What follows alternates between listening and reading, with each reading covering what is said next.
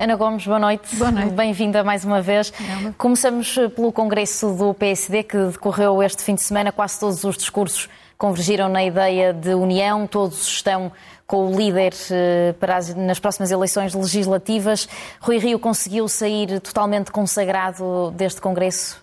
Como é que acompanhou? Sim, sem dúvida, e, e o cheiro do poder é afrodisíaco. As sondagens que existem eh, levam eh, muita gente a pensar que nada está ainda determinado nas eleições de 30 de janeiro e, portanto, o PSD pode aspirar e, e, as pessoas perceberam que, de facto, esse é o momento de se unirem atrás de Rui Rio. Rui Rio um, uh, vem com, uh, com um discurso, enfim, com algumas contradições, mas com um discurso centrista, claramente a posicionar-se ao, ao, centro, a mostrar que, no fundo, vem, vem à procura de votos no que é o campo do PS, ou que deu a vitória ao PS, uh, nas últimas eleições. Uh, faz mesmo uma piscadela de olho ao Chega, não vai em coligação com o CDS, mas faz, porque no fundo sabe que muita gente se transferiu para o Chega e, e, faz uma pescadela de olho quando põe em causa o RSI, de forma inacreditável. Entra em algumas contradições, agora descobriu a paixão da educação, a prioridade da educação. Mas aqui em 2019 ele, uh, ele dizia, vendia a tese, que de resto é do professor uh, Nuno Crato, que havia professores a mais. Agora, de repente, deve ter sido por influência do doutor uh, David Destino, uh, já faz um discurso politicamente correto em relação aos professores. Não tem, não tem nenhumas propostas concretas, enfim, talvez isto agora venha aí para a campanha mas há áreas onde a fiscalidade, a justiça, o controle dos mídias, onde é, vai ser muito importante ouvir uh, Rui Rio, porque é também aí que há mais, uh, há mais interrogações sobre, enfim, as tentações autoritárias que ele possa ter, sendo que ao mesmo tempo ele, ele aparece como um, um um candidato uh, interessante para muito eleitorado do centro, porque tem essa qualidade de, de ser uh, genuíno, de ser autêntico. Uh, pode ir tirar votos ao PS, ou, ou, a seu ver? parecer. Rui Rio pode ir tirar votos ao PS, a seu ver? A seu ver? Pode, esse risco existe, é o que as sondagens parecem sugerir. E, e o PS, por seu lado, até pelas listas que apresentou, o Primeiro-Ministro Costa criticou o Rui Rio por, eh, por excluir os apoiantes de Rangel. Uh, mas também nas listas do PS não há grande renovação. e não há grande acolhimento de vozes que têm capacidade de autonomia. Olha, por exemplo, Francisco Assis, a, desculpa para o afastar é do mais farrapado que há. Uh, uh, vimos ainda esta semana também a, a, aquela ministra Ana Brunhosa, que agora que era do PSD, que hoje até é campanha, cabeça de lista do PS por. Eh, vai ser cabeça de lista do PS por Castelo Branco, que veio dizer a verdade, que ela, aliás, já tinha dito noutras circunstâncias, de que este governo, ao contrário do que pretende, de facto é altamente centralizador, do mais centralizador que há, não obstante a retórica, e, e, e logo teve que fazer um flic-flac, porque não há neste momento uh, muito espaço para vozes que não sejam as de obediência ao chefe. Eu penso que isso não é bom para o PS e, e, e, sobretudo, também com essa ofensiva do PSD que se coloca, portanto, a vir comer ao centro, é mais do que nunca uh, essencial que o PS apresente um programa claro, um programa que, uh, com propostas concretas que o demarque do PSD, Uh, e, e, que, e, que, e, que, mostra realmente uh, capacidade de realização, não coisas para assinar e depois deixar cair. E há uma questão de fundo que até hoje não vi colocada ao Primeiro-Ministro. Uh, mesmo Rui Rio desafiou a, a, a dizer se apoia um, um governo de, em, em, que o PSD seja o, o partido mais votado em contrapartida, portanto, de uma reciprocidade por parte do PSD que Rui Rio agita. Obviamente, o Primeiro-Ministro não pode responder a isto, porque ele próprio já disse que se perder, vai-se embora. E, portanto, ele não pode comprometer o PS na resposta que Rui Rio pretende. O que era importante que ele, que ele esclarecesse e que lhe fosse perguntado desde já era se ele se compromete a apresentar-se para uma legislatura normal de quatro anos.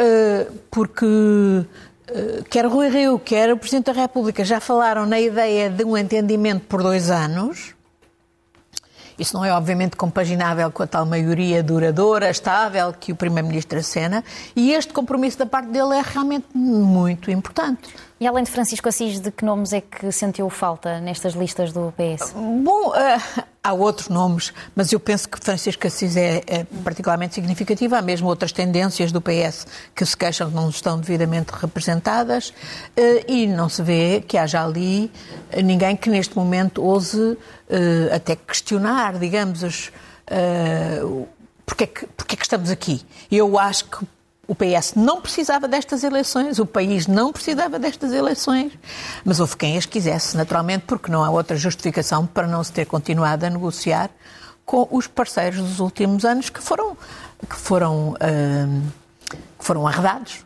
Porque, a certa altura, o Primeiro-Ministro, que não quis durante estes, estes anos uh, ter entendimentos com o PSD. Na prática acabou por ter, porque a maior parte das votações dos últimos dois anos foram até coincidentes com o PSD, por parte do PS, e agora veio formular a tal tese da maçaneta, que era roda à, à esquerda ou a roda à direita.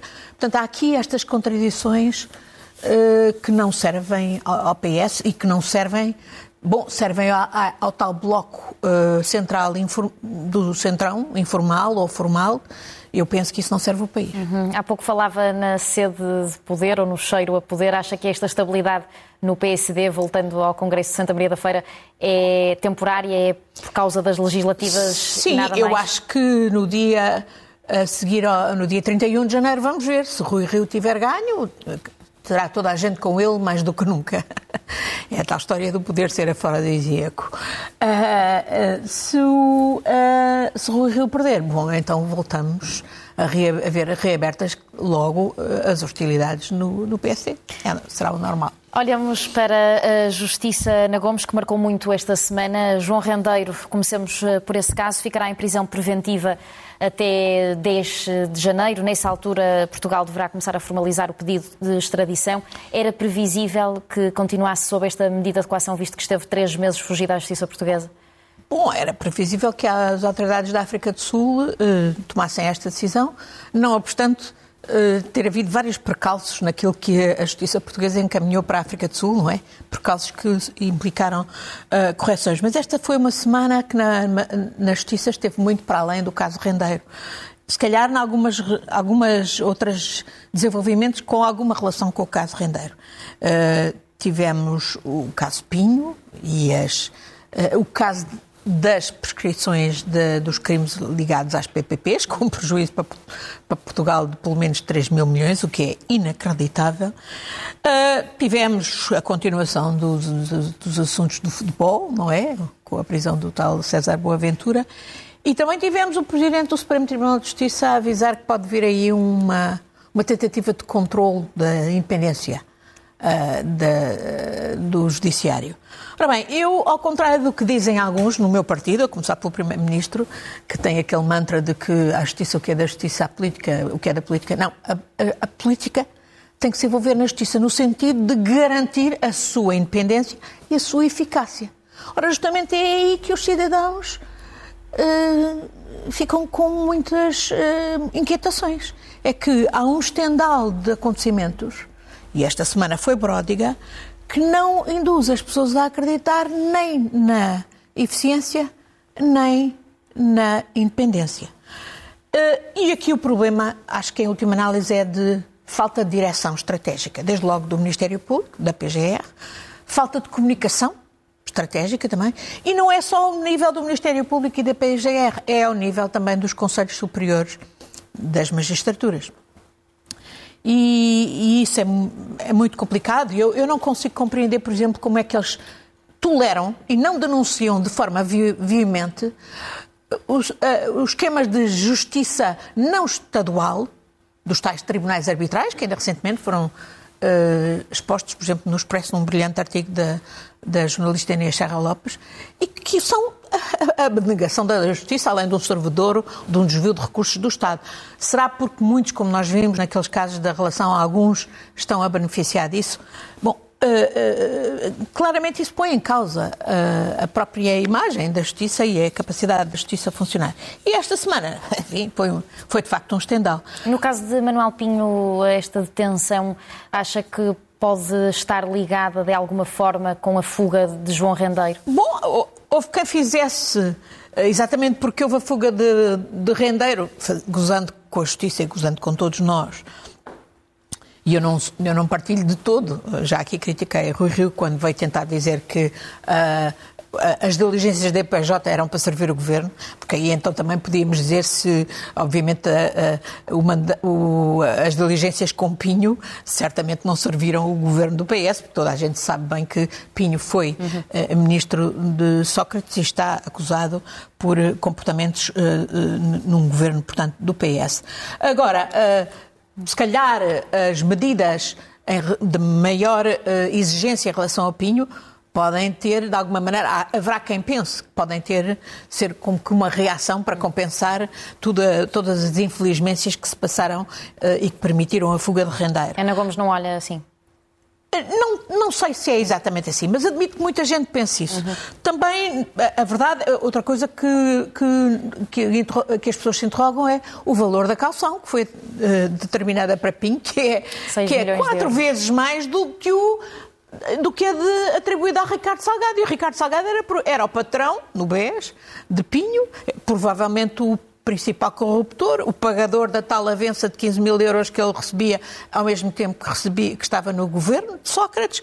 Hum, hum, há outra ligação que muita gente também fez logo com a tentativa de obnubilar, de escamotear, de encobrir o escândalo que é o da prescrição dos crimes envolvidos nas PPPs, com três ministros também de Sócrates. Bom, há muita gente incomodada e eles hoje até se apresentam como vítimas por terem tido os seus nomes associados aos crimes e, afinal, não terem sido julgados e não terem sido ilibados. Da... Mas a verdade é que quem fica cá com a fatura dos 3 mil milhões, fora aquilo, somos nós todos portugueses, não é? é... Eu, eu, várias vezes aqui já falei contra a estratégia prescrição, da prescrição, que é um método. Quer dizer, no país onde uh, não funciona o confisco, a perda alargada de bens, não funciona a recuperação de ativos, tudo indica que há uma, uma, um favorecimento do fundo da dissipação patrimonial, como vimos com o Rendeiro, e se calhar está a acontecer exatamente o mesmo com o Salgado e outros, substituem as obras de arte, etc. Uh, a estratégia da prescrição foi a que já vimos nos submarinos, e por acaso também envolvia o Grupo Espírito Santo. Até temos aquelas gravações da Rio, da Rio Forte que mostravam que o Grupo Espírito Santo, o Ricardo Salgado, informou os outros, parece que iam arquivar os submarinos por prescrição. Quer dizer, este estratagema é uma vergonha, uma vergonha indizível para a justiça, porque não há, quer dizer, eu, eu sou uma das primeiras pessoas a falar aqui na falta de meios e, e a dizer que não é por acaso, mas tem que haver direção estratégica, há coisas tem que haver meios, e muitas vezes há meios. Eu vi o caso da, direção, da investigação de submarinos, estava lá, estava lá feita.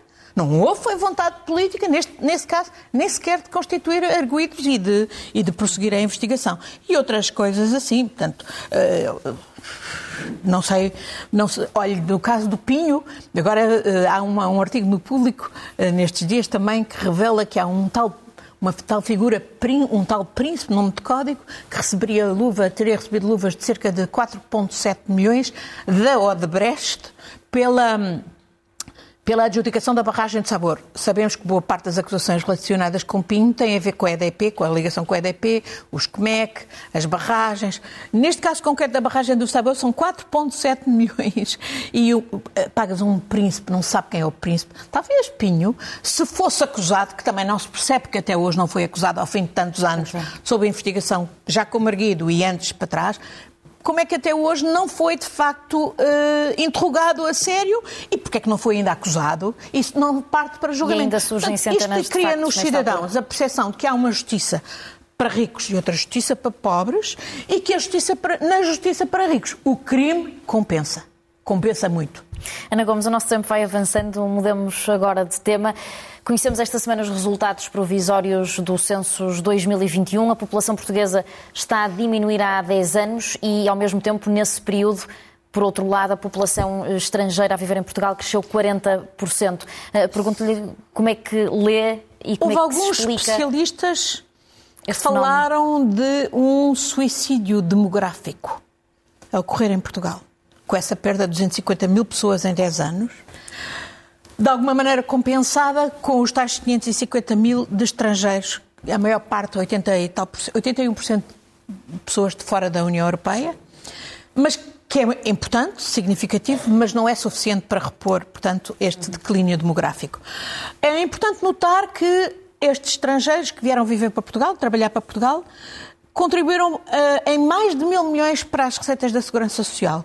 E, uh, e compensa, relativamente àquilo que, que, receberam de compensações, digamos, o saldo é altamente positivo para, nossa, para o equilíbrio da nossa Segurança Social, para cima de 800 milhões. Uh, um em cada sete bebés que nasceu em Portugal em, no ano de 2020 era filho de uma imigrante. É uma taxa de 13%, é extraordinário e é importante. Ora bem, neste contexto era fundamental que Portugal tivesse todo um programa de ajuda à integração social dos imigrantes ou dos refugiados. No aprendizagem da língua, na, reconhecimento das habilitações, quando as têm, na, na, na integração profissional, integração social, etc mas não há. E é por isso que temos o problema dos refugiados que muitas vezes partem para outros lados.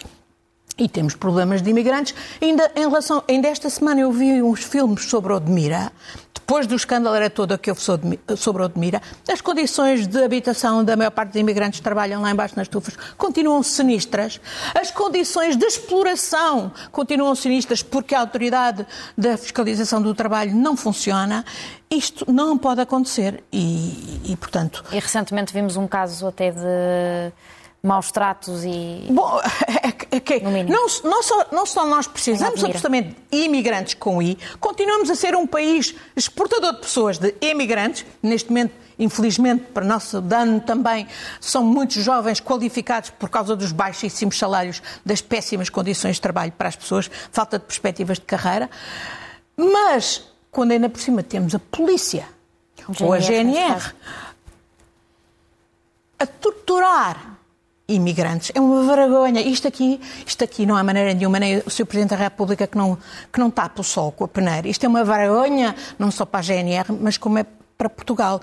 Porque isto são gravíssimas violações de direitos humanos, o que, o que nos foi mostrado naquelas imagens da CNN de, de, de, de ataque a imigrantes por parte de agentes da GNR. E o que me espanta, o que me deixa doente, verdadeiramente, é pensar que a IGAI ainda não se pronunciou sobre este caso, que já é de 2018, sobretudo depois do que aconteceu com o caso Omeniuk, de um imigrante, de um imigrante ucraniano que foi uh, assassinado, uh, depois de, de, de levar mais de um ano a sancionar outros militares da GNR tinham tido comportamentos e que só tiveram umas penas de suspensão. Estamos a falar de gravíssimas violações de direitos humanos, ainda mais graves quando são cometidas por agentes da autoridade que usam a farda de uma, de uma força da autoridade.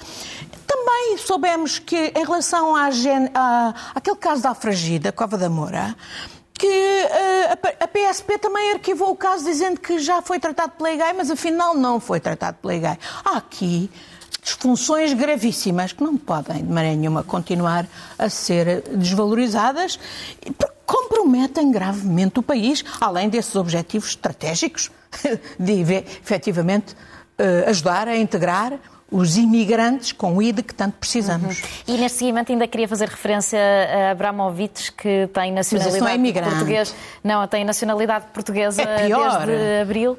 Queria, o caso da Abramovich, eu sou uma das vozes que se tem sempre rebelado contra a, a ignomínia que são os vistos gold. Aliás, vemos como os vistos gold servem ao, ao, ao rendeiro para ter vários passaportes, etc. Bom, mas aqui em Portugal agora temos um sistema que até era bom à partida, eu fui uma das pessoas que apoiei, uma lei para o retorno dos uh, sefarditas, dos nossos cidadãos judeus sefarditas, que, que foram uh, empurrados pela, pela Inquisição, no reinado do Manuel, fazia todo sentido por reposição histórica, mas obviamente isto não dispensava que o Estado tivesse um organismo capaz de escrutinar e de não deixar o sistema ser perversamente abusado. Ora bem, pelos vistos há notícia que há milhares de pessoas, como o Abramovich, que não, nem sequer residem cá, que não falam a língua, que não pagam cá impostos, que podem financiar partidos políticos e que obtiveram nacionalidade num esquema perverso. Há para, aí uns escritórios, parece que há um no Porto. Eu ajudo as autoridades, isto tem que ser objeto de uma investigação judicial. Eu que apoiei essa lei e continuo a apoiar, não posso é permitir que ela seja miseravelmente uh, pervertida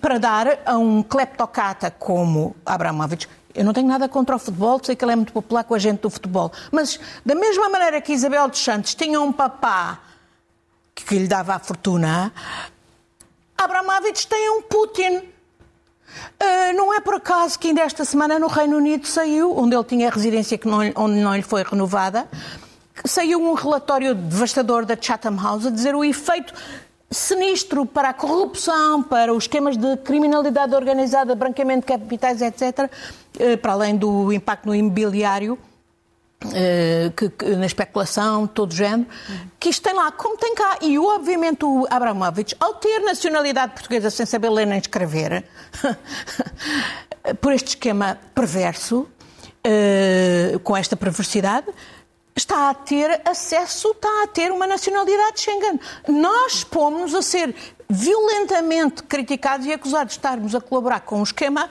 de infiltração da criminalidade organizada e da cleptocracia na União Europeia. Ana Gomes, estamos a entrar nos nossos minutos finais. Falamos agora do relatório recente da OCDE que trouxe novas recomendações para Portugal. Que mudanças são estas? A que se deve a esta mudança é um de orientação? interessantíssimo uh, relatório que eu recomendo a todas as pessoas, em particular que se interessam pela economia, mas, sobretudo, eu não vou, não vou ter tempo para detalhar, mas é uma, uma viragem de 180 graus ao que era a, a, a, receita austeritária da OCDE para o nosso país. É, aliás, até a, a constatação, de facto, nem sequer aquilo que eles diziam que, só, que dependia da austeridade, que era a dívida, e o déficit, eh, eh, eles agora põem a tónica no retomar da, da, do, crescimento económico e, para isso, pedem eh, investimento no Serviço Nacional de Saúde e em prestações sociais, olha, incluindo no RSI incluindo nos abonos uh, subsídios de desemprego, contra as condições de trabalho dos profissionais do SNS, veja só, uh, investimento nas unidades de cuidado in, cuidados intensivos, de cuidados paliativos, uh, serviços de saúde mental, habitação social, mobilidade elétrica e transporte público, reciclagem do lixo, contra os benefícios fiscais injustificados, e nós temos uma floresta de 532 identificadas e que nada eh, foi feito, uh, muitos ligados, de resto, ao imobiliário, é o caso dos vistos gold, e agora com este outro esquema que está a ser perversamente utilizado, do, da lei do retorno dos sefarditas, uh, defendem um imposto sobre fortunas, incluindo heranças, que em Portugal foi estupidamente abolido. Portanto, há aqui matéria muito interessante a OCDE, de repente, e, o que já não dá muita margem para quem quer que seja, à direita ou à esquerda, continuar a invocar a necessidade de tal austeridade, chamem-lhe contas certas ou outra coisa qualquer. Uma coisa assim é, é prestação de contas e é contas certas, outra coisa é invocar que não há dinheiro para não se fazer os investimentos sociais e outros fundamentais para, de facto, voltarmos a crescer e não continuarmos nesta cepa torta. Ana Gomes, temos um minuto para as suas notas finais. E, bom, eu gostava de falar da Cimeira Europeia, mas que foi um não evento em, onde, nem em relação à pandemia, às questões da energia e à Rússia, os líderes eh, conseguiram entender-se, portanto, não sei o que é que eles lideram. Uh, mas é melhor falar dos prémios. Os prémios Tágidas, que foram atribuídos pela primeira vez a personalidades reconhecidas no combate à, corrupção, e eu gostava de destacar, fui membro do júri, uh, o júri a que eu pertenci uh, destacou a doutora Maria José Morgado, pelo seu combate de há décadas, exatamente contra a corrupção, e deu também uma menção honrosa a Rui Pinto, e curiosamente veio do setor da juventude, não foi o meu júri, foi outro júri, onde representava os jovens pelo papel também no combate à corrupção. E, e, depois também tenho que destacar, uh, eu sou suspeita porque sou família, mas tenho que, obviamente, destacar o Prémio Pessoa uh, a Tiago Pita Cunha, inteiramente merecido, que pelo, pelo sentido estratégico, a persistência de um interesse que Portugal não pode continuar a desperdiçar, que é o mar, e que nos valoriza neste contexto da transição energética, da transição eh, para responder às alterações climáticas, para a biodiversidade, e que, infelizmente, é também outra área onde há muita retórica, até temos hoje uma estrutura do governo que, que tem em devida atenção o mar, tem uma pasta sobre o mar, mas onde os, os, os, representantes do setor muitas vezes não têm conseguido levar por diante aqui, porque os outros não compreendem e porque não há recursos financeiros e não há estratégia. E, portanto, o papel de pessoas como o Tiago Pita Cunha é realmente importante, merece inteiramente o prémio Pessoa. Ana Gomes, muito obrigada e até para a semana.